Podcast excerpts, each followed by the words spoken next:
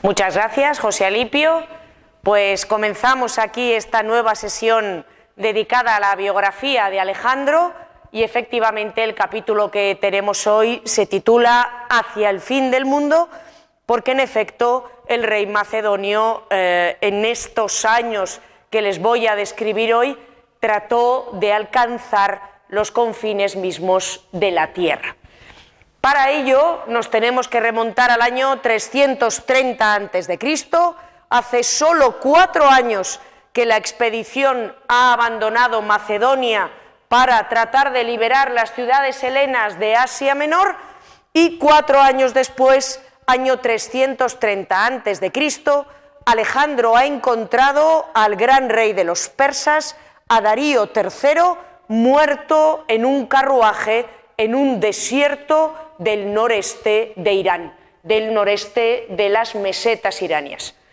En ese momento, Darío III, el rival de Alejandro, el archienemigo de Alejandro, al que Alejandro ha llegado hasta la eh, vertiente meridional de los montes Elburz persiguiendo,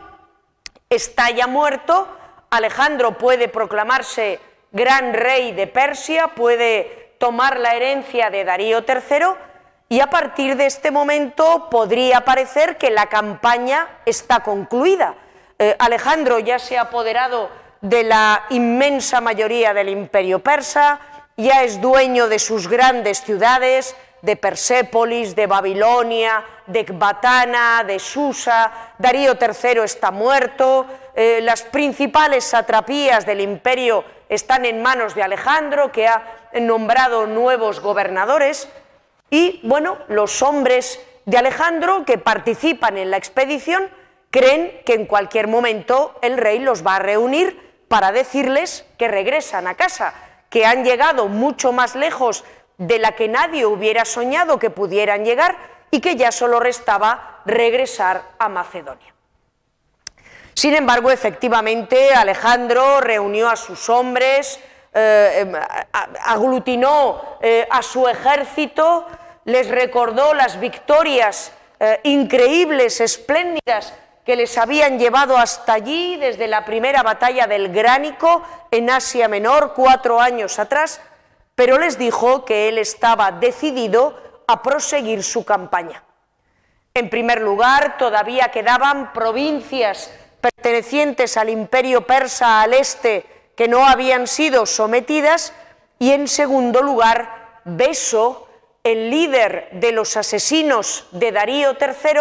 no solo había escapado indemne, no solo seguía libre, sino que además este beso, sátrapa de Bactria, una región de la que hablaremos con más detalle más adelante, se había proclamado gran rey de los persas. Así que era importante, urgente casi, en opinión de Alejandro, continuar el recorrido hacia el este para completar el sometimiento del imperio persa y castigar a este beso que además de atreverse a asesinar a su gran rey, había tenido la osadía de proclamarse rey de los persas.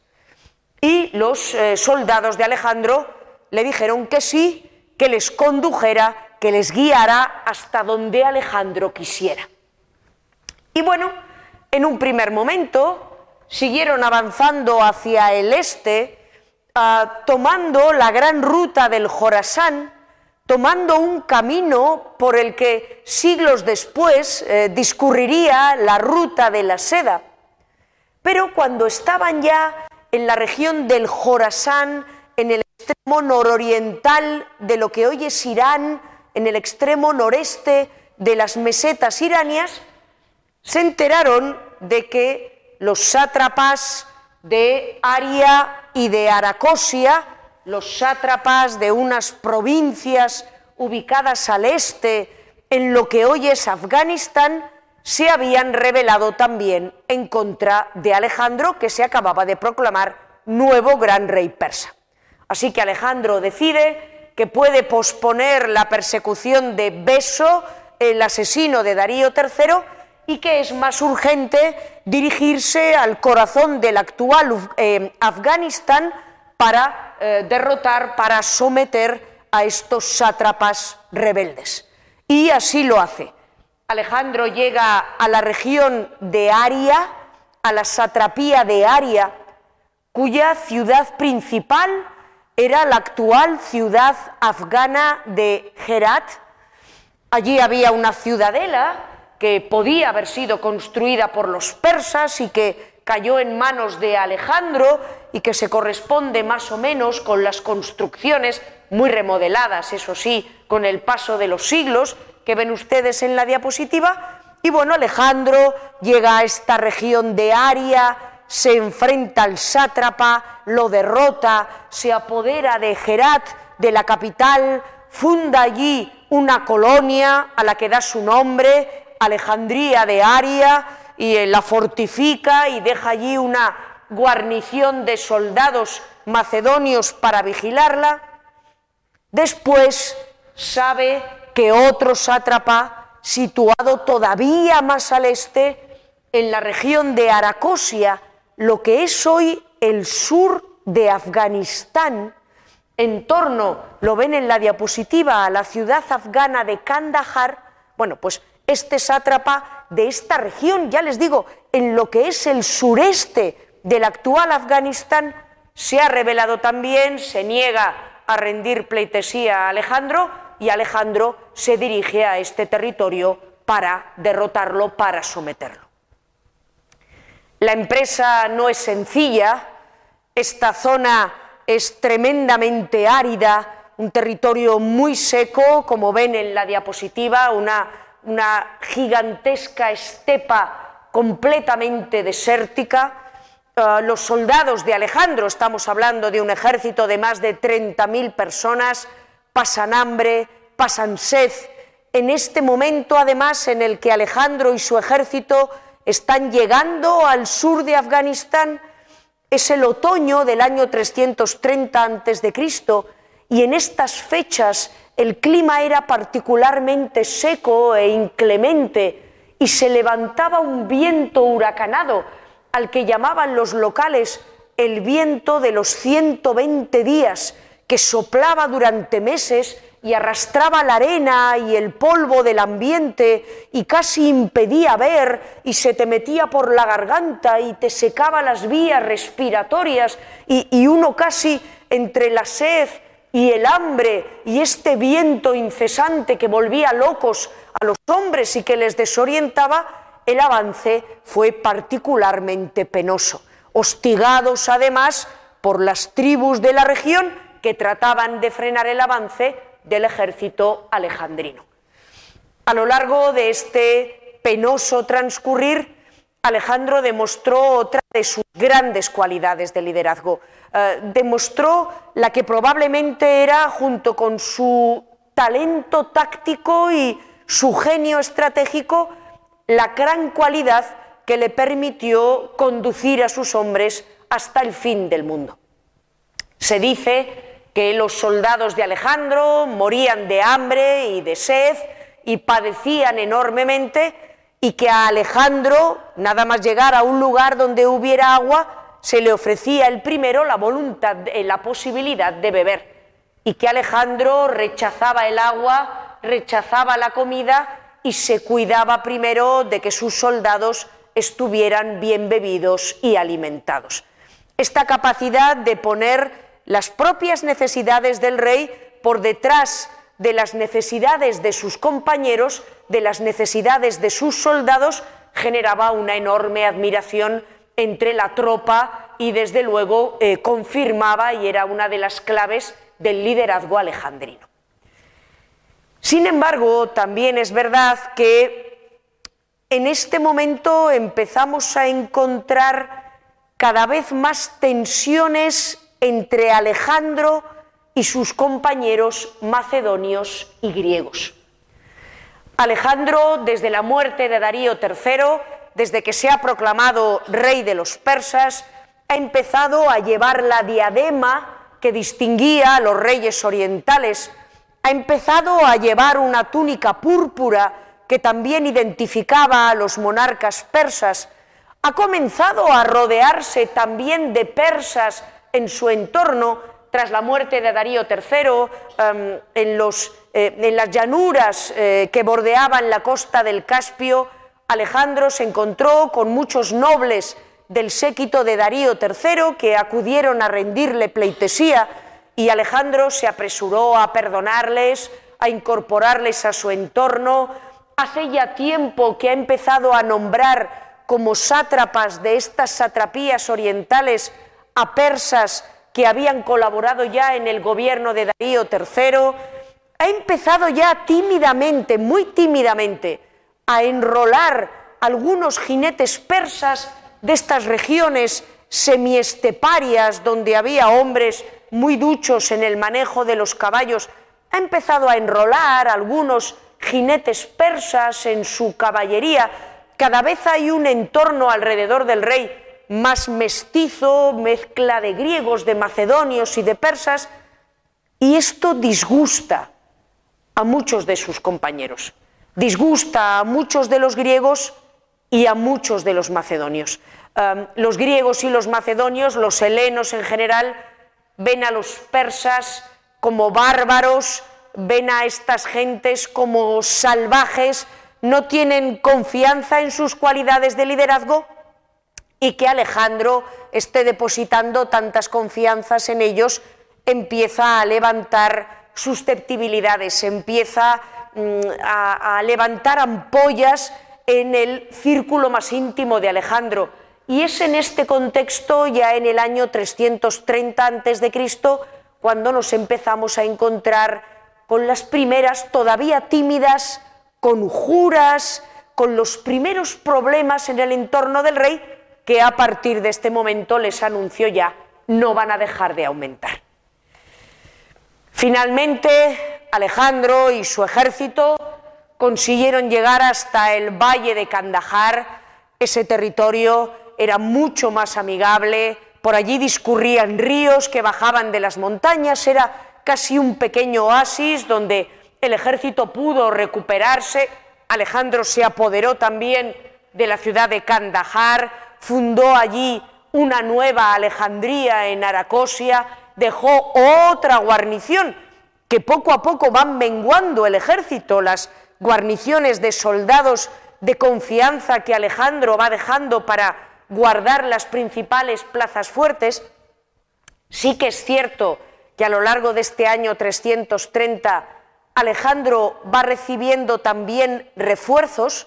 le van llegando nuevos reclutos de Macedonia, le van llegando algunos reclutas griegos, llegan incluso pajes, jóvenes hijos de la nobleza macedonia, que se incorporan al servicio de pajes que atendía las necesidades eh, más em, primarias de Alejandro, la comida, la bebida, el vestido, etcétera, etcétera.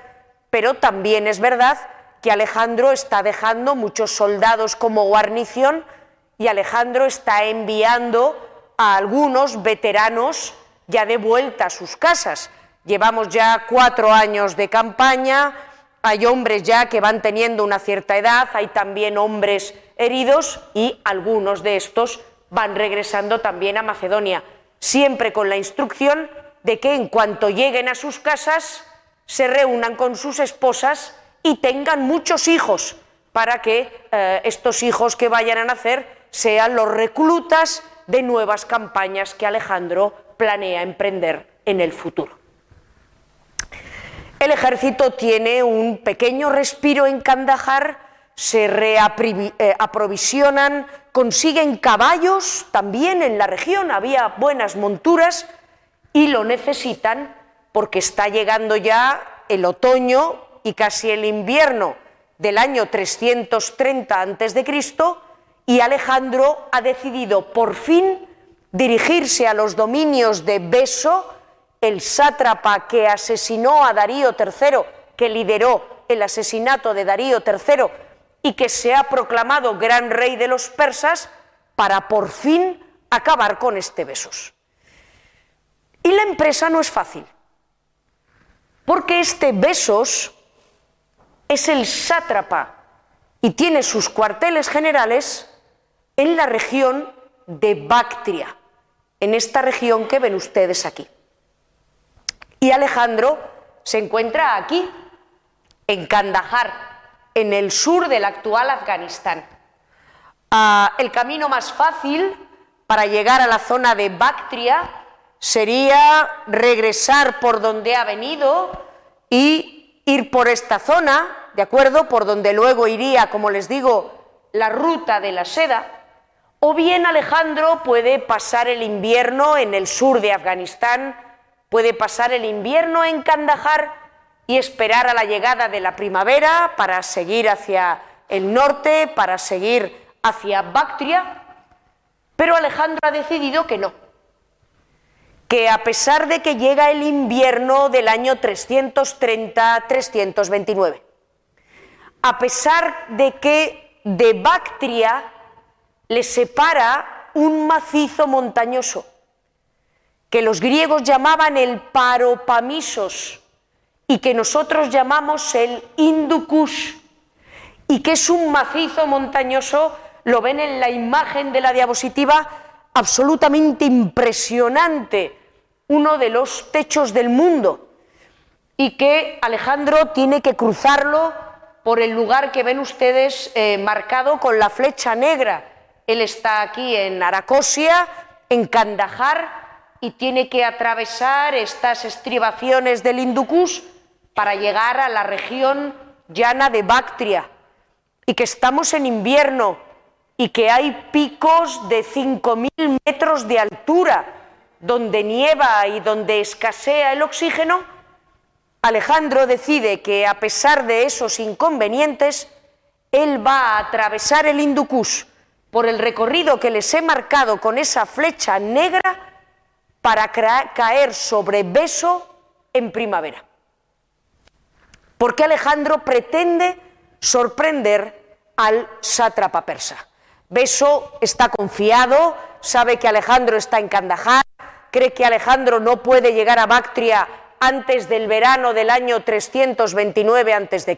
porque sería un loco intentando atravesar el Hindukush en pleno invierno, pero precisamente para sorprender a Besos, Alejandro está decidido a cruzar la cordillera con las nieves de los últimos meses del año 330 a.C. La travesía fue tremenda. Aquí estamos pasando eh, esta tarde un poquito de frío y así nos ambientamos un poquito mejor en, eh, en cómo estaban las cosas en el Hindukush, pero imagínense ustedes pasos de montaña, Em, eh, Alejandro ha ordenado a sus hombres dejar gran parte de sus pertrechos atrás, se han quemado los carros, se ha quemado parte de la impedimenta, todo se ha cargado a hombros de los hombres o de las mulas o de los pocos caballos que aguantan la travesía a través de las montañas, tienen que recorrer desfiladeros, la nieve ya comienza a caer, el frío es eh, helador, es gélido, el oxígeno comienza a escasear, el fuego en estos ambientes carentes de o donde hay menos oxígeno calienta menos, la tropa tiene que pasar eh, una travesía eh, espantosa, como les digo, mueren hombres, mueren sobre todo muchos caballos, pero después de un recorrido tremendo a través del Hindukush, que luego inspirará a muchos generales de la antigüedad y de la edad moderna y contemporánea a realizar campañas en invierno y a atravesar montañas, algunos con más éxito que otros, Alejandro por fin ya em, en la primavera del año 329 a.C. consiguió superar la cordillera del Hindukush y llegar hasta el valle de Bactria, ¿de acuerdo? Llegar hasta esta región que tienen ustedes aquí marcada en la diapositiva, concretamente a la ciudad de Balj, que es una de las localidades, todavía existe hoy, más septentrionales de Afganistán. Esta región de Bactria ocupaba la cuenca alta de uno de los grandes ríos de la antigüedad. Ocupaba la cuenca alta del Oxus, que desembocaba en el mar de Aral,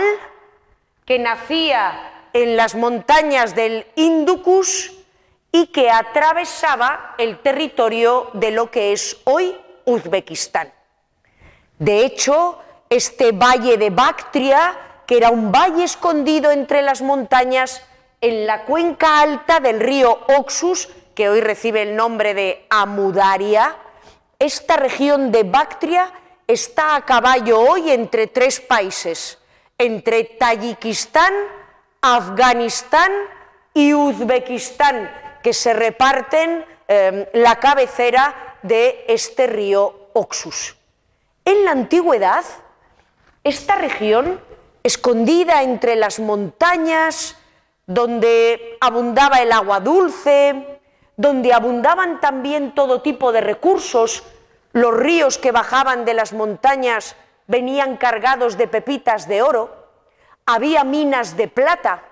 muy cerca al este, en esta zona de aquí, en el Hindu al norte del actual Afganistán, estaban las minas de Badakhshan. Estas minas de Badakhshan eran las que producían en la antigüedad el mejor lapislázuli. Y los persas y los griegos y los habitantes de todas estas regiones compraban el lapislázuli de Badakhshan que llegaba a través de los valles de Bactria y eran los bactrianos los que explotaban este lapislázuli y lo vendían. En los valles de Bactria, como les digo, también había agua dulce, no eran valles muy grandes, pero podía haber algo de tierra de cultivo. Así que esta zona era una zona muy rica gracias a los metales y las piedras semipreciosas y en menor medida a una precaria agricultura y se llamaba en la época la tierra de las mil ciudades la tierra de las mil ciudades, porque era un territorio que, a pesar de estar escondido allí en uno de los confines del mundo, rodeado de estos países extraños y de estas montañas recónditas, era una tierra bastante rica. De hecho, de esta cuenca alta del río Oxus, de esta región de Bactria, viene uno de los hallazgos arqueológicos más famosos de la antigüedad, el famoso tesoro del Oxus, del que aquí les he traído un brazalete que es una de las piezas más conocidas. En el siglo XIX, cuando los británicos controlaban Afganistán y el norte de la India y dominaban estas regiones, unos mercaderes se fueron a quejar a un oficial británico de que les habían robado su carga. El oficial británico, al frente de un cuerpo de soldados, fue en persecución de los ladrones, consiguió capturarlos, les arrebató su botín y cuando el oficial británico de repente miró a ver cuál era la carga que llevaban los mercaderes, a ver cuál era el botín de los ladrones, descubrió completamente alucinado, sorprendido, que la carga que los ladrones habían robado a los mercaderes era un tesoro de época persa aqueménida, que estaba formado por vasos, brazaletes, pulseras,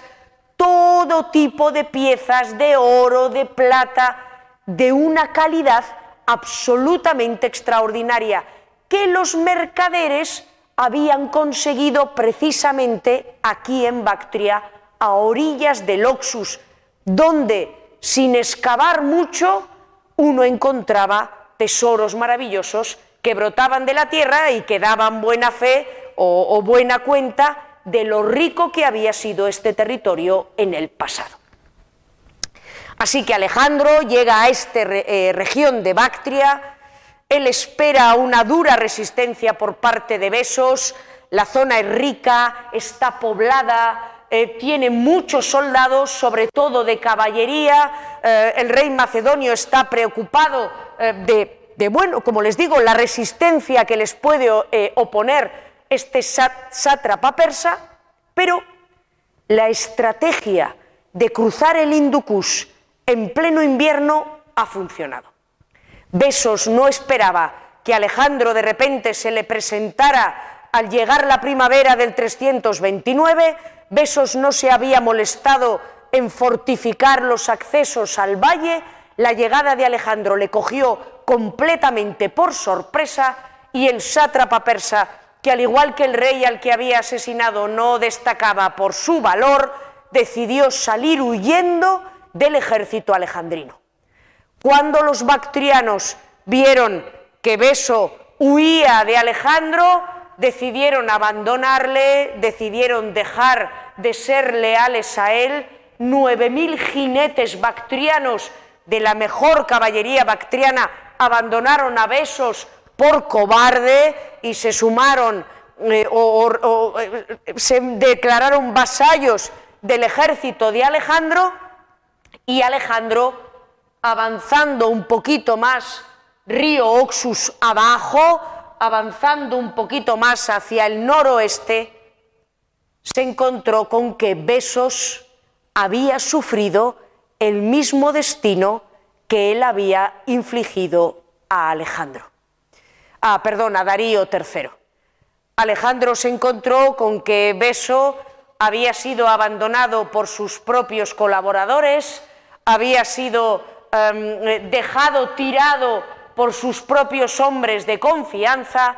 y el antiguo sátrapa persa que se había proclamado rey en contra de Alejandro fue conducido ante el monarca macedonio cargado de cadenas. Ah, se cuenta, pues en una escena muy similar a la que ven en este dibujo, se cuenta que Alejandro pasa por delante de Besos, que está cargado de cadenas, con su carro y al frente de su ejército, y que eh, pues le, le contempla con cierto desprecio, le pregunta ¿por qué asesinaste a Darío III, que era tu rey y tu señor? Beso, pues evidentemente no, no, sabe dar ninguna respuesta satisfactoria y Alejandro ordena que Beso, cargado de cadenas, sea enviado al corazón del imperio persa para que le corten las orejas, le corten la nariz y lo ejecuten dándole el justo castigo que se esperaba para los traidores. Bueno, el rival para ocupar el trono del imperio persa ya no existe, el último sátrapa que podría resistirse a Alejandro ha sido eh, aniquilado en la persona de este beso o besos, pueden encontrarlo de las dos maneras, y Alejandro considera que para completar el sometimiento de todo el imperio persa, ya solo le queda hacer una cosa, llegar hasta el otro de los grandes afluentes del mar de Aral, llegar hasta el río Yaxares, llegar hasta la última frontera del imperio persa y tomar posesión de ella. La empresa, sin embargo, requería de ciertas precauciones. Efectivamente, estas regiones en las que se estaba adentrando Alejandro y que pertenecen al actual Uzbekistán eran regiones que habían caído en manos de los persas y que formaban parte de los dominios de los grandes reyes aqueménidas, pero eran regiones peligrosas. El río Yaxartes, el actual Sirdaria, eh, que discurre más o menos entre Uzbekistán y Kazajistán, ya se nos van acabando los nombres de los países acabados en an, creo que los vamos a tocar casi todos. este río Yaxartes, este río Sirdaria, era la puerta de la estepa. Al sur del Yaxartes, el territorio era más o menos civilizado. Sí que es cierto que al sur del Yaxartes había una especie de desierto donde penetraban con facilidad los bárbaros de la estepa, pero también en este territorio entre el Osus y el Yaxartes había plazas fuertes, había oasis como Samarcanda, como Bujará, que eran ciudades agrícolas y civilizadas que, como les he dicho, habían pertenecido al imperio persa. Pero el Yaxartes marcaba la frontera entre los últimos límites de la civilización y las inmensas estepas de Asia, donde habitaban los jinetes de la estepa, que eran pueblos indómitos e inconquistables. 200 años antes, a mediados del siglo VI, el fundador del imperio persa aqueménida, Ciro II el Grande, había recorrido estos mismos confines y había tratado de cruzar el Yaxartes y había tratado de internarse en la estepa y de someter a los pueblos que vivían al otro lado. Y nos cuenta la tradición que el gran rey persa Aqueménida, que en ese momento era el hombre más poderoso de la tierra, había sido derrotado por los pueblos de la estepa y que la reina de los jinetes esteparios, que se llamaba Tomiris, la tienen ustedes ahí a la izquierda en el cuadro, que la reina de los jinetes esteparios se había vengado del ataque de Ciro II, cortándole la cabeza y metiendo de la cabeza del fundador del imperio persa Queménida en un odre de sangre para saciar su sed de este líquido.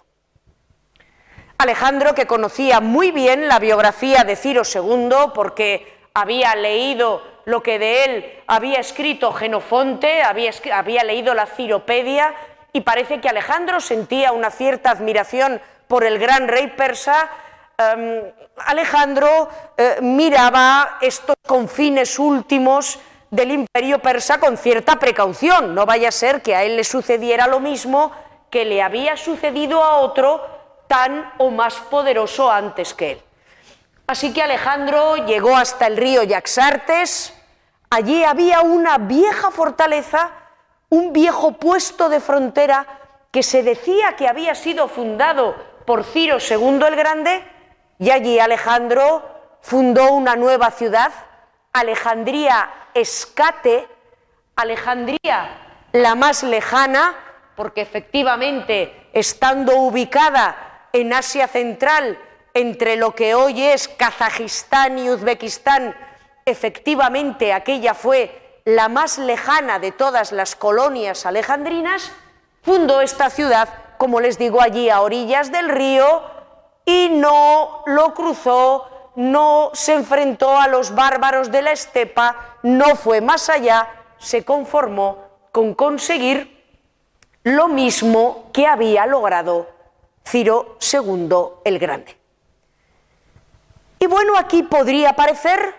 que ya todo el imperio persa había caído en manos del rey macedonio y que ya estaba preparado para nuevas empresas. Cuando los griegos habían cruzado el Hindukush, sin duda Alejandro debió de recordar lo que su maestro Aristóteles decía de esas alturas.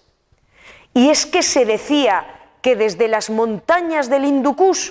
si uno miraba hacia el este y el día estaba despejado, uno podía ver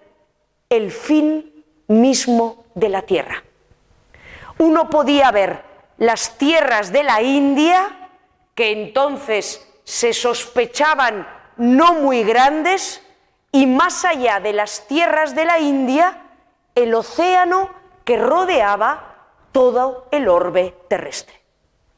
Así que cuando ya cruzaba el Hindukush, camino de Bactria, para ir a echar el guante a Beso, Alejandro pudo pensar que estaba muy cerquita de la India, que estaba muy cerquita del fin del mundo y que el confín mismo de la tierra estaba al alcance de la mano de este hombre de 28 años.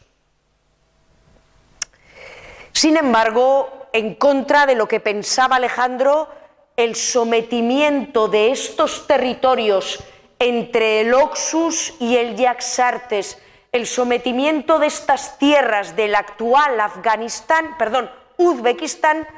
iba a ser uno de los más duros de toda la campaña de Alejandro. En primer lugar, tienen ustedes que tener en cuenta que el territorio, como les he comentado antes, orográficamente era muy complicado. Esta región es una región mestiza.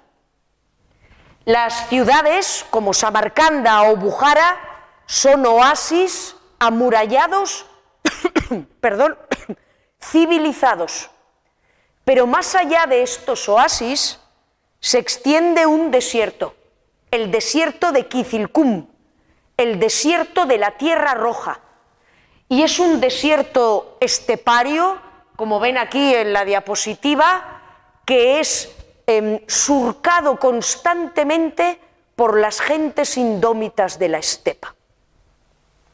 Alejandro se había apoderado de los oasis, se había apoderado de las ciudades, había dejado en ellas eh, guarniciones para protegerlas, pero el resto del territorio era un territorio completamente salvaje. Y constantemente, cuando Alejandro se apoderaba de un oasis y dejaba una guarnición, y se marchaba para conquistar otro, el oasis que había conquistado y donde había dejado una guarnición era recuperado de nuevo por las gentes de la zona, por los sogdianos, que era el, nombre que tenía este territorio entre el Oxus y el Yaxartes. Y no había manera de asegurar el control de ninguna plaza. Y los jinetes hostigaban, los jinetes de la estepa hostigaban a Alejandro una y otra vez. Además, parece que aquí Alejandro pudo ah, contravenir su propia norma y por primera vez desagradar las costumbres religiosas de los habitantes del territorio. Ya les he comentado que Alejandro, cuando llegaba a una región, trataba de ser tremendamente respetuoso con sus costumbres, ofrecía sacrificios a los dioses, trataba de mantener las cosas como estaban para ganarse la lealtad de sus habitantes. Pero en este territorio, donde las gentes eran zoroastrianas, adoraban a Jura Magda y tenían la religión zoroastriana, los habitantes de la zona tenían la costumbre de exponer a sus muertos para que fueran devorados por los buitres y por las aves salvajes. Esta costumbre perturbaba enormemente a los helenos, perturbaba a los, a los macedonios, el ver de repente un cadáver eh, expuesto para que fuera devorado por las fieras salvajes, y Alejandro, eh, pues atendiendo un poco a las quejas horripiladas de sus compañeros, prohibió a las gentes de la zona que siguieran colocando a sus muertos eh, para que fueran devorados, para que fueran comidos por los buitres y otras fieras. Esto molestó enormemente a los zoroastrianos de este territorio, eh, les, les indignó y surgió un caudillo llamado Espitamenes, que era zoroastriano, era seguidor de Zoroastro y que encabezó este descontento en contra del rey macedonio y durante todo el año 329 y durante el año 328. Alejandro, que ya acariciaba las cálidas tierras de la India, tuvo que quedarse en las abrasadoras y gélidas, según la estación, tierras de Uzbekistán para tratar de completar el sometimiento de Sogdiana. Uno de los lugares más disputados uno de los oasis más grandes y fértiles era el oasis de Maracanda, lo que luego sería conocido como la ciudad de Samarcanda. En tiempos de Alejandro, Maracanda ya era una ciudad importante, ya era una urbe de cierto nivel, ocupaba una colina, toda ella amurallada, Alejandro se aseguró su control, dejó allí una guarnición y entre campaña y campaña contra estos indómitos sogdianos, Alejandro solía retirarse a descansar a la ciudad de Maracanda. Fue allí, en Maracanda, durante uno de estos descansos entre combate y combate, donde tuvo lugar uno de los episodios más tremendos de la biografía de Alejandro. En estas tierras donde no abundaba el agua y el agua que había disponible no reconocía muchos estándares de potabilidad. Los macedonios bebían mucho vino, que consideraban bastante más sano, tal vez lo era, que el agua que tenían disponible. Y además acostumbraban a beber el vino puro y no mezclado, como solían tomarlo los griegos, mezclado con agua. Además, la verdad es que en esta zona había vides, se producía un vino local que a los macedonios les debía de parecer bastante aceptable y cuando se retiraban a descansar y celebraban banquetes, estos banquetes se regaban con cantidades muy importantes y crecientes de vino puro local. En el contexto de uno de estos banquetes, cuando todos habían bebido ya mucho, estalló una discusión entre Alejandro y uno de los hombres más veteranos de su ejército, Clito, al que apodaban el negro. Este Clito era un veterano, debía de tener ya cuarenta y tantos años, había servido ya con Filipo II el Grande, el padre de Alejandro, era uno de los hombres veteranos más importantes del ejército. La hermana de Clito había sido nodriza de Alejandro, así que Clito, bueno, pues tenía casi podemos decir un cierto ascendente, no voy a decir que paterno, pero su hermana había sido la nodriza del joven rey. Clito parece que había sido el que había salvado a Alejandro en la batalla del Gránico, la primera de toda la empresa alejandrina, cuando un persa casi mata al rey y eh, Clito le corta el brazo al persa con el que estaba al punto de clavar una lanza o una espada a Alejandro. Así que entre estos dos hombres debía de haber ya mucha confianza. Clito había estado en la corte de Alejandro casi pues desde, desde que el rey era muy jovencito y Clito era uno de los, como les digo, grandes veteranos del ejército. Pero parece que por algún motivo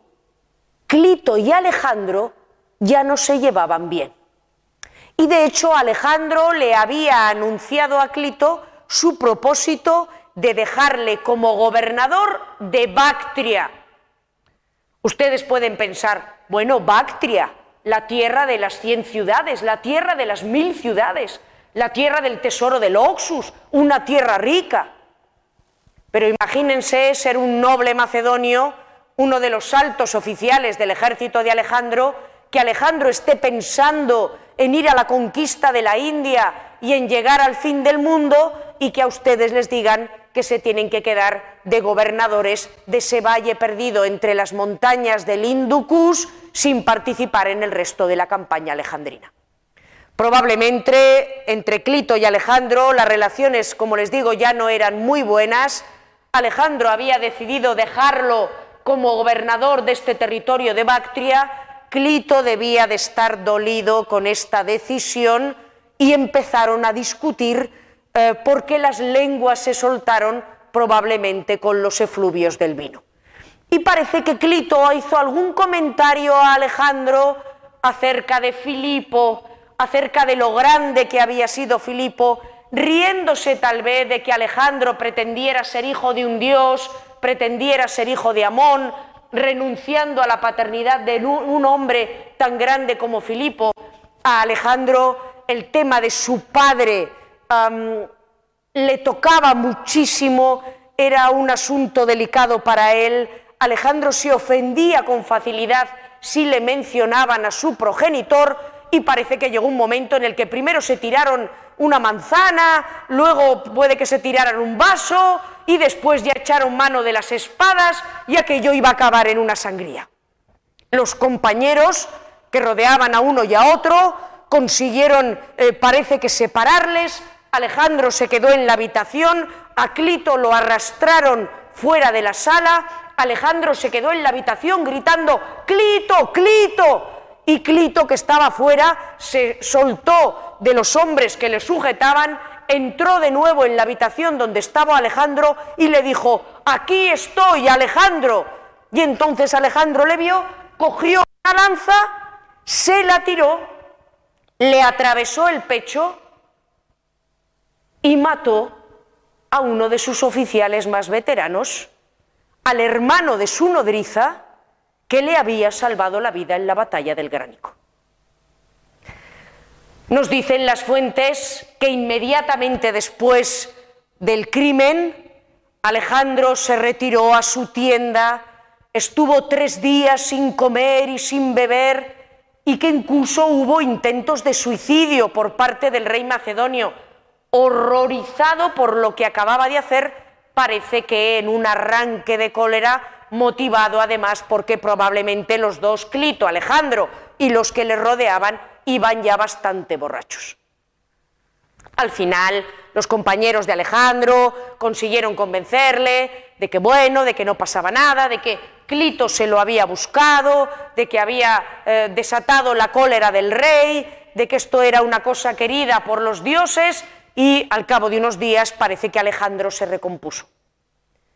Pero el incidente, aunque probablemente fue provocado por la pura casualidad, nos está revelando también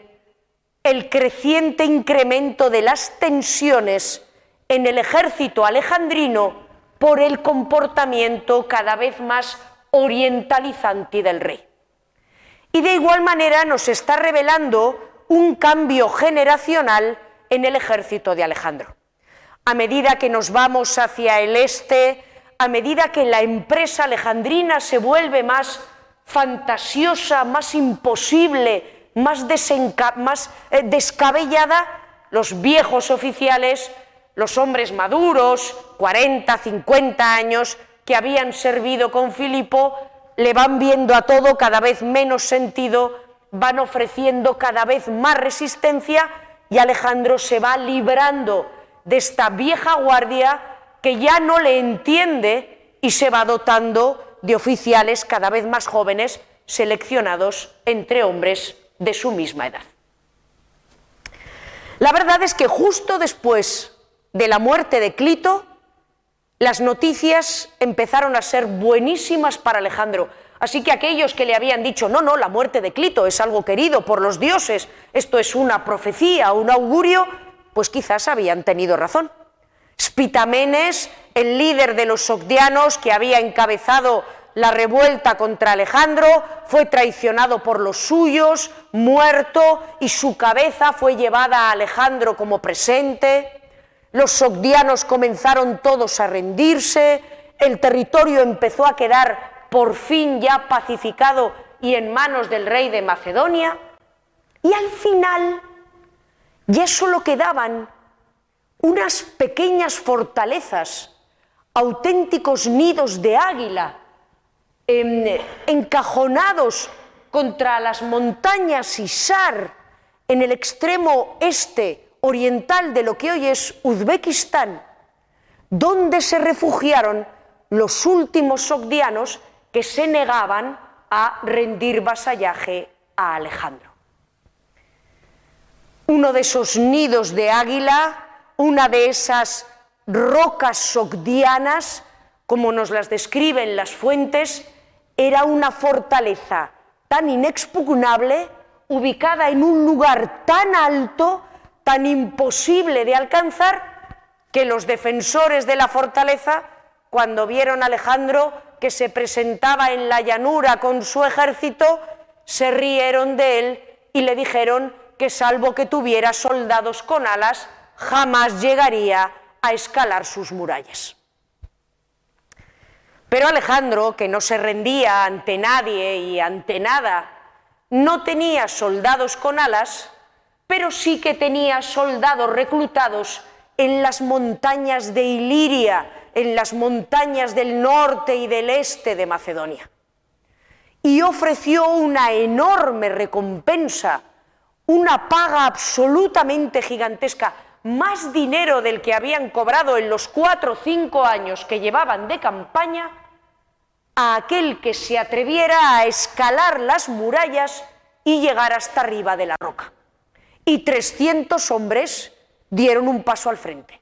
y cogieron cuerdas y cogieron ganchos y aprovechando que la fortaleza estaba medio encajonada en la montaña y que había un rincón de las murallas eh, metido entre la roca casi imposible de vigilar, al amparo de la noche comenzaron a escalar la montaña y las murallas de la roca. Muchos caían, la mayoría morían al caer, otros quedaban maltrechos con los huesos o el cráneo rotos contra la nieve que cubría el suelo, pero un puñado de ellos consiguió escalar las murallas, consiguió llegar a la parte más alta de la fortaleza, por encima incluso de la zona de las murallas donde estaban los defensores, y al llegar el alba, Alejandro señaló a los confiados ocupantes de la fortaleza que sus soldados no solo habían llegado a escalar sus murallas, sino que estaban todavía por encima de ellos y que les miraban los soldados de Alejandro de arriba a abajo a los que estaban en la muralla. Los defensores, ante este despliegue de, valor y de habilidad, decidieron abrirle las puertas al macedonio y entregarle la fortaleza.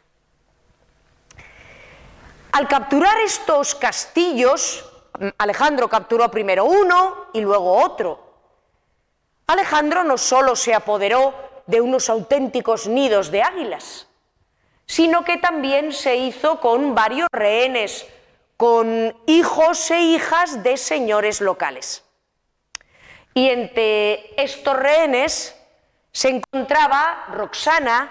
que era la hija de un caudillo local, de un caudillo sogdiano llamado Oxiartes. Las fuentes de la época nos dicen que Roxana, la hija de este caudillo, era la mujer más hermosa de Asia, que en Persia le daban el nombre de la pequeña estrella,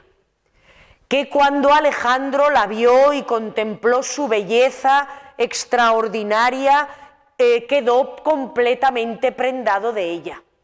que cuando en el transcurso de un banquete después de la victoria los ojos de Roxana y Alejandro se encontraron, los dos quedaron inmediatamente enamorados el uno del otro. Bueno, todo esto puede ser verdad.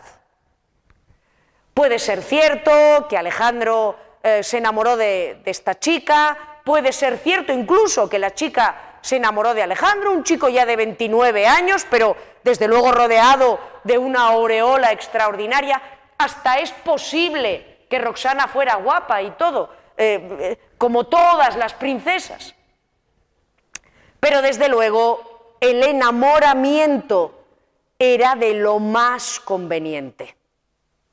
Alejandro llevaba dos años atascado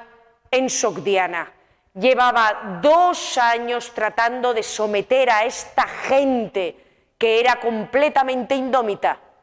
Y un matrimonio, una alianza matrimonial con uno de los grandes señores de la zona, dueño de una de estas grandes fortalezas inexpugnables, sin duda podía facilitar muchísimo las cosas. Ya el padre de Alejandro, Filipo, que había tenido un montón de esposas, se había casado con la mayor parte de sus mujeres, si no con todas, con el interés de hacer alianzas políticas, y Alejandro, desde luego, podía seguir el ejemplo de su padre, casándose con una mujer de la zona para garantizar el sometimiento de Soctiana. De hecho, Alejandro tenía ya 29 años, todavía no tenía descendencia, y además convenía que el rey comenzara ya a contraer matrimonios con la idea de dar un heredero al trono. Así que pueden ustedes quedarse con la versión que prefieran. La que nos dan las fuentes clásicas es la de que se enamoraron y que Roxana era bellísima y nos cuentan una enternecedora historia de amor, pero eso es perfectamente compatible con que Alejandro le convenía garantizar el sometimiento de este territorio antes de irse a la India. Parece que fue además en este contexto, poco después de la boda con Roxana, con una princesa oriental, con una princesa sogdiana, en un contexto, como les digo, cada vez más orientalizado, Alejandro va a empezar a reclutar en Bactria jóvenes de la nobleza bactriana para que aprendan griego y sean instruidos en las formas de combate griegas con la idea de que se conviertan en reclutas para un nuevo ejército. Alejandro está ya pensando en gobernar este imperio que está construyendo y en gobernarlo utilizando a los propios gobernados, utilizando a los propios orientales. Y parece que fue en este contexto cuando Alejandro decidió que si él era un rey persa, tenía que ser saludado como se saludaba a los reyes persas. Y que aquellos que se dirigieran a él tenían que utilizar el ceremonial que tenían que usar para dirigirse a los reyes aqueménidas. Y ese ceremonial se llamaba prosquinesis. Prosquinesis. Y lo tienen ustedes maravillosamente representado en este relieve que encontramos enterrado en el palacio de Persépolis. Ahí tienen sentado a un rey persa aqueménida, quizás Darío I, acompañado de sus cortesanos, y delante de él tienen a un noble persa que lleva una vara y que para presentarse delante del rey, para alcanzar la presencia del rey, se pone la mano delante de la boca y hace una reverencia. Quizás, no lo podemos decir con certeza, pero quizás para lanzar un beso al rey o tal vez para que su aliento pues no eh, afecte a la presencia em, superior del gran rey. Pero bueno, eh, la teoría que se suele sostener normalmente es la del beso, ¿no? Em, hacer una reverencia por llevarse la mano a los labios y lanzar un beso de respeto al gran rey. Esta era la forma en la que había que dirigirse a los soberanos aqueménidas y Alejandro pensaba que si se iba a rodear de un número creciente de cortesanos aqueménidas, de cortesanos persas, ah, iba a ser muy raro para ellos ver que los macedonios y los griegos llegaban a la presencia de Alejandro y le saludaban tal cual. Y que para mantener su dignidad ante los orientales tenía que tener el mismo ceremonial que un rey oriental. Pero Alejandro también sabía que a los griegos les ofendían estas maneras orientales y que los griegos se encontraban tiránico y humillante tener que referirse a Alejandro o a un rey de esta manera. Así que Alejandro diseñó un modo, la verdad es que tremendamente sutil y considerado con sus compañeros griegos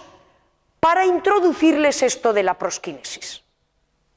decidió que los primeros en presentarse así ante el rey serían los más leales, sus amigos, los compañeros, los, los, más cercanos al monarca, muchos de ellos, insisto, amigos personales del rey. Y que la ceremonia se haría de forma privada, no delante del ejército, que se reunirían en un banquete,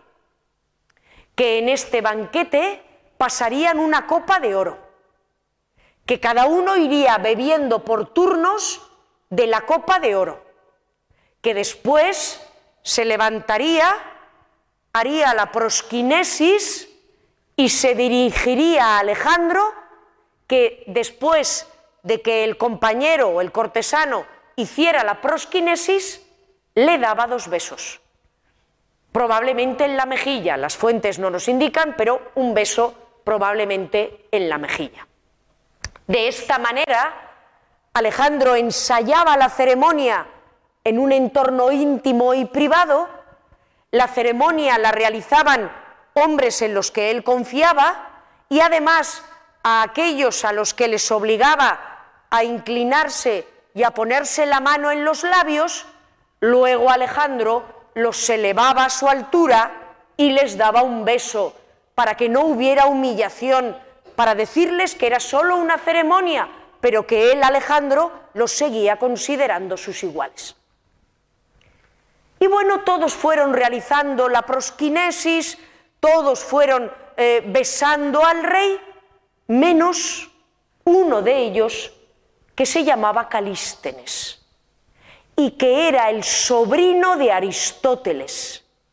y el historiador oficial de la campaña alejandrina.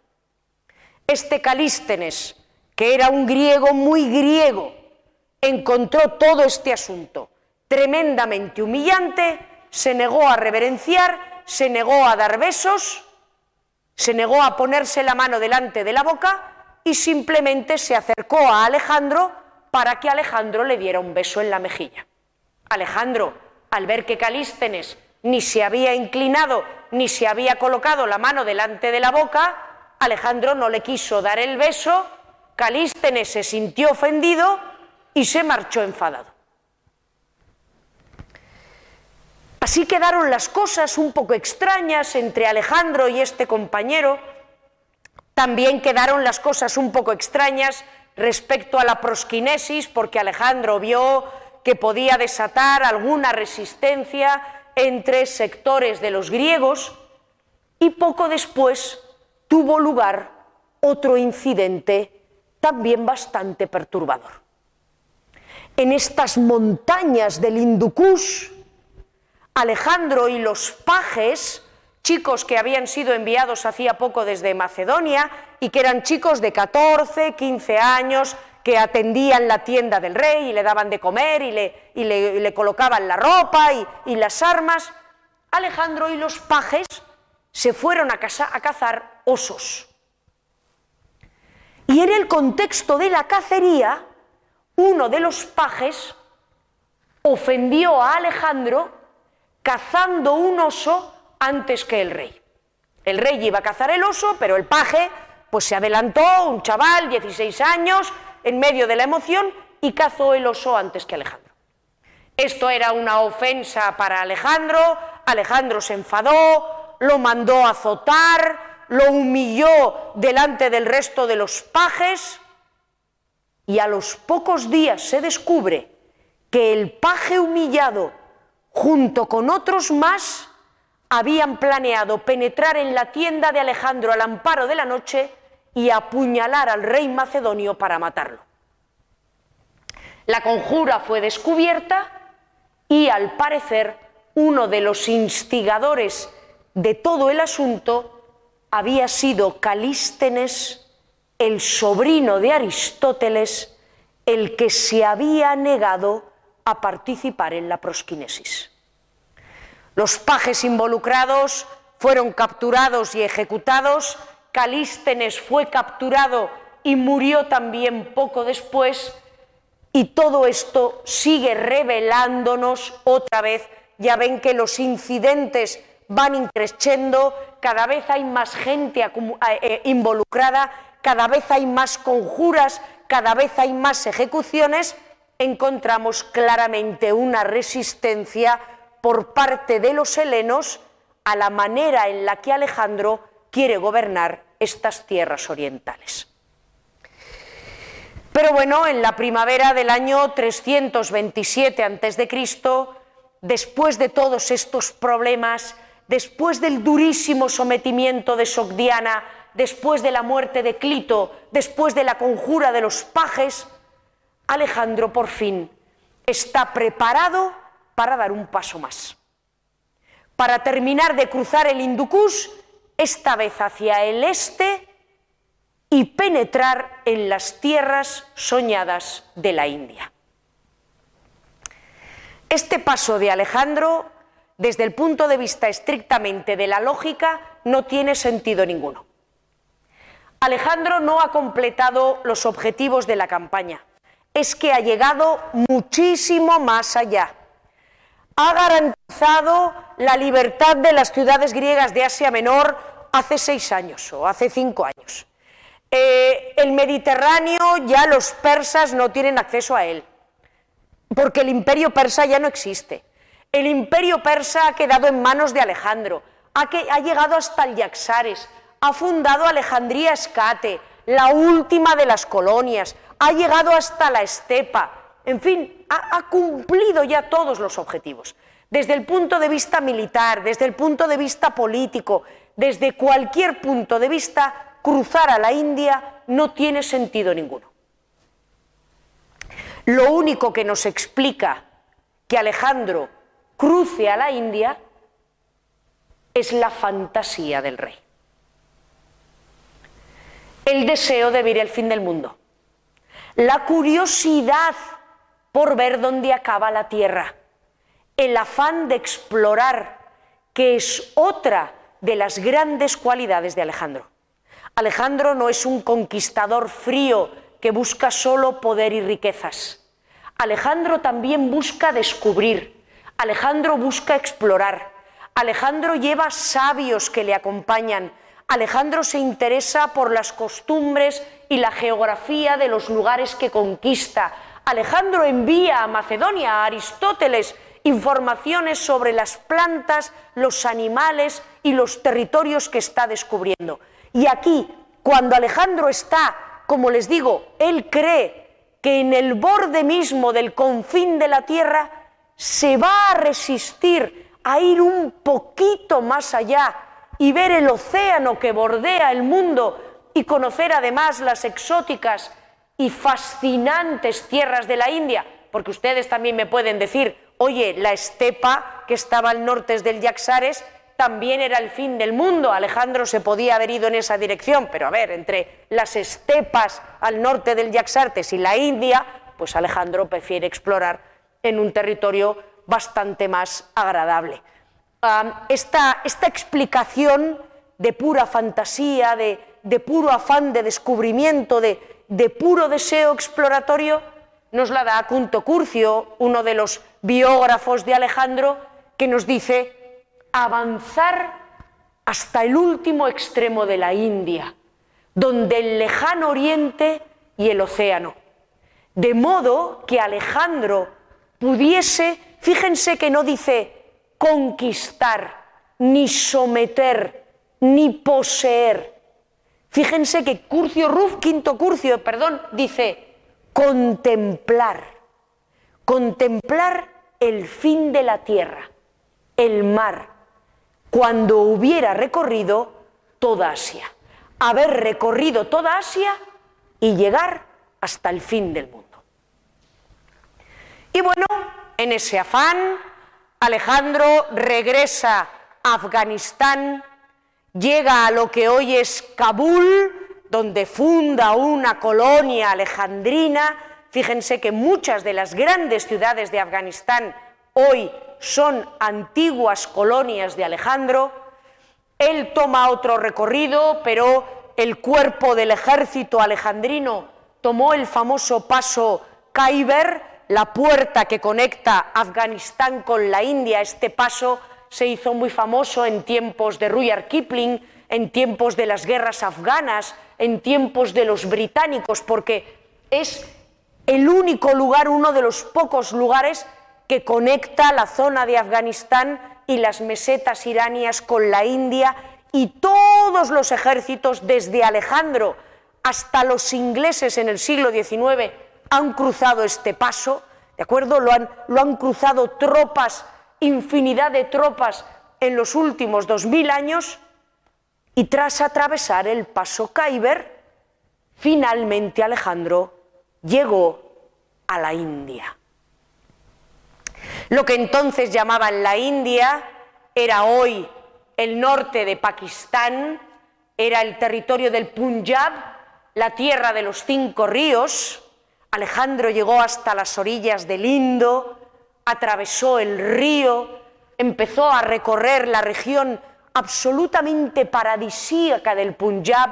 llena de las aguas que descendían de las cumbres del Himalaya, pero al mismo tiempo cálida gracias a la temperatura del subcontinente, un auténtico vergel de árboles, de selvas, de hierba de color verde esmeralda, y donde además había ciudades enormes y las gentes eran cultas y sofisticadas, y Alejandro encontraba no solo grandes reyes, sino también sabios, y aquí es cuando Alejandro se encuentra con los sabios de la India, los gimnosofistas, los sabios desnudos que se presentaron delante del rey y debo decirles, se rieron de él.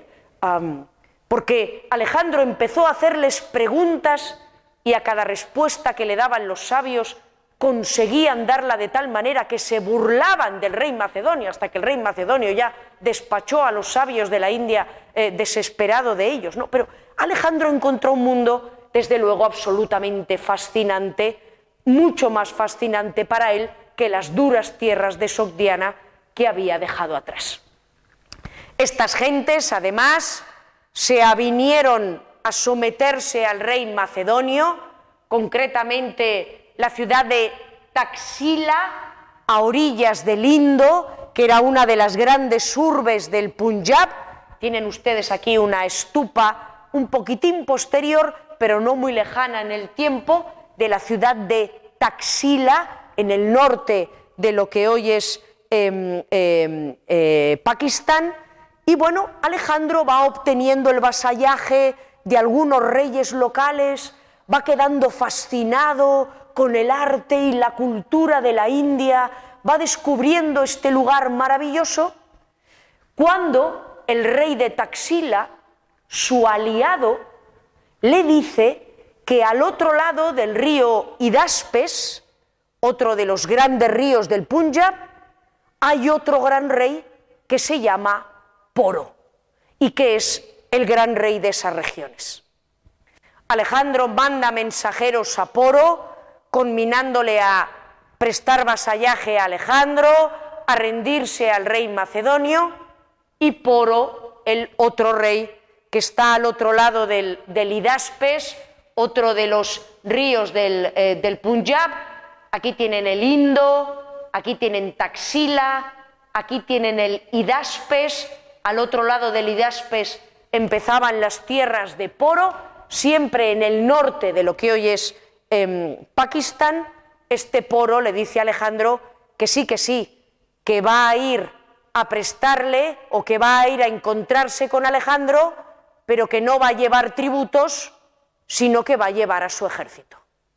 Y que Poro espera a Alejandro con su ejército al otro lado del río Hidaspes si es que Alejandro se atreve a cruzar el río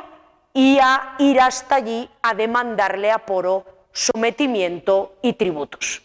Alejandro, naturalmente, como no, no se va a atrever? Naturalmente que se atreve,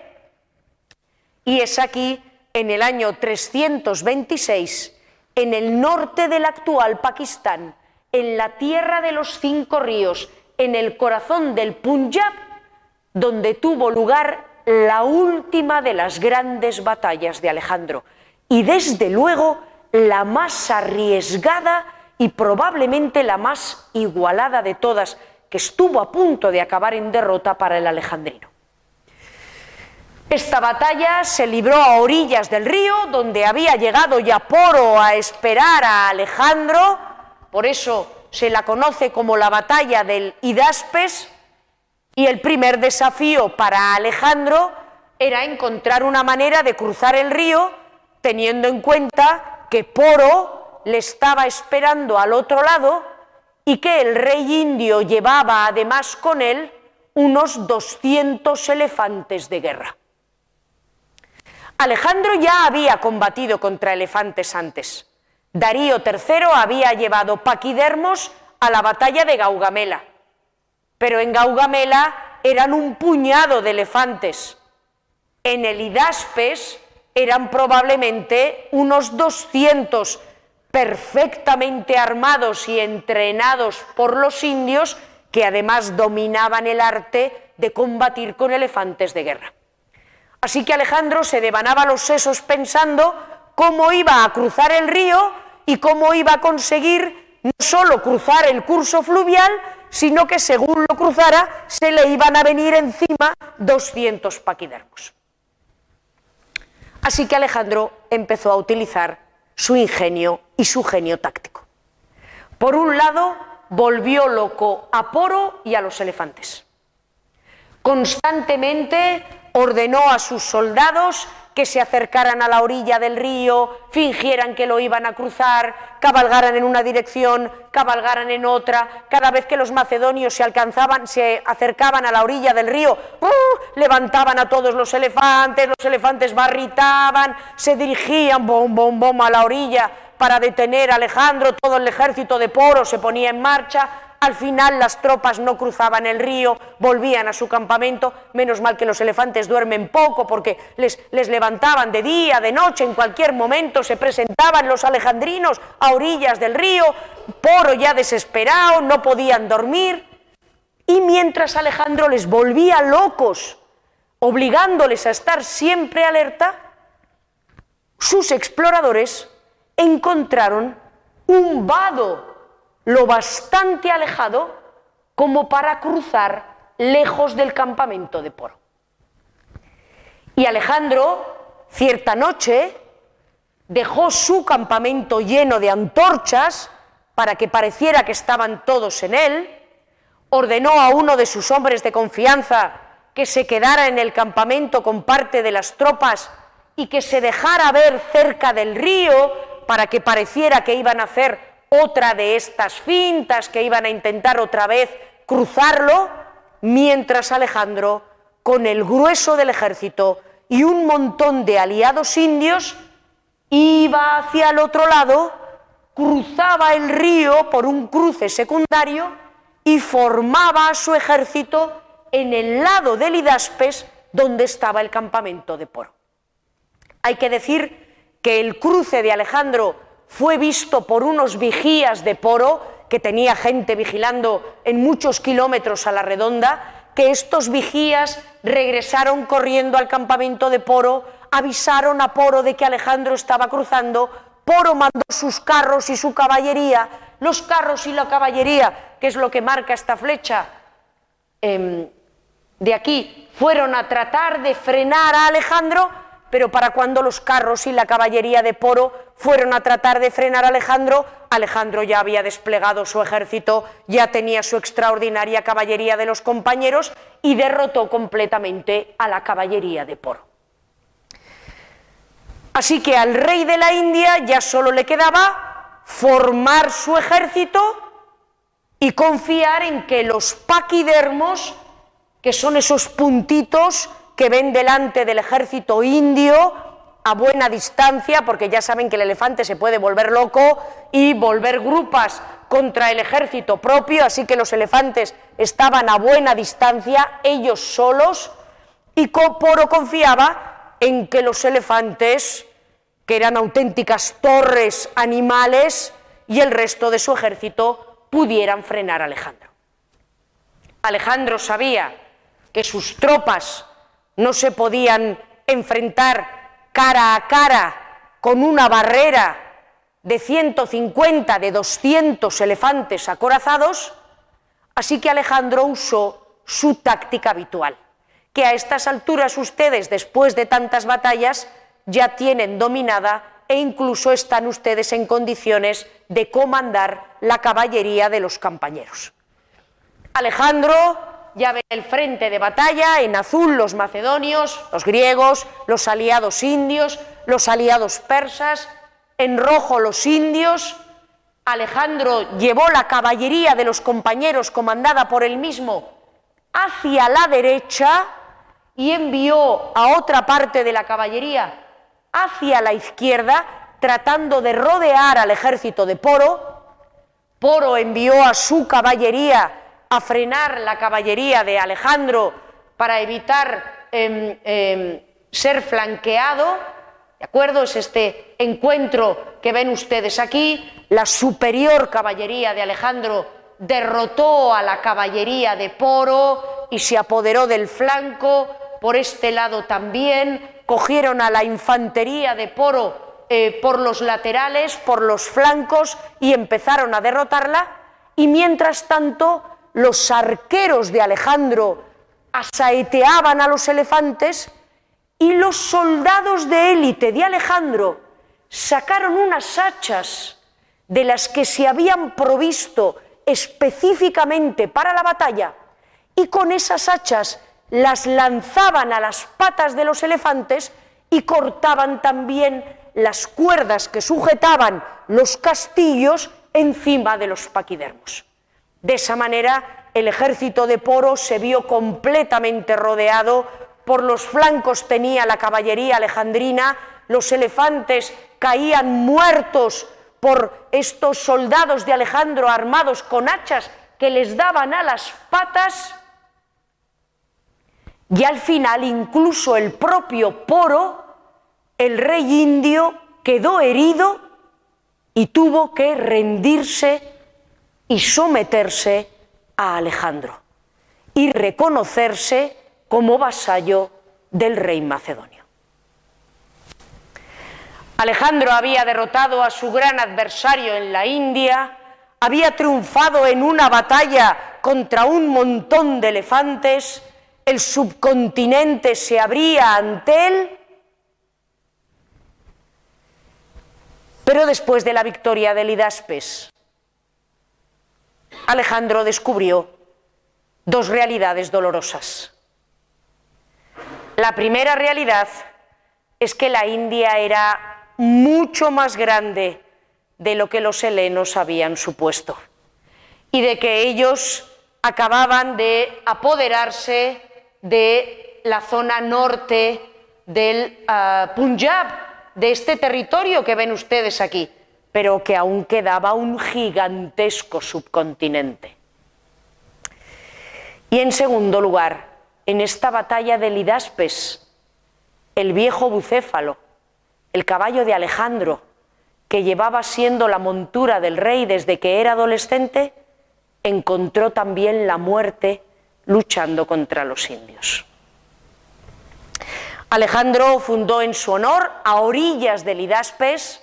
una ciudad que se llamó Alejandría Bucéfala, la única que yo sepa que lleva el nombre del caballo de un rey, y se preparó para decidir cuál era el siguiente paso. Debía renunciar y regresar a Macedonia para gobernar el imperio más grande que el hombre había conocido hasta ese momento, o debía seguir sus sueños y continuar avanzando por el subcontinente indio hasta llegar al fin al término mismo de la Tierra. Bueno, pues lo que decidió Alejandro y lo que pasó a continuación lo veremos en la próxima sesión, que será también la última. Muchas gracias a todos. Hoy acabamos aquí.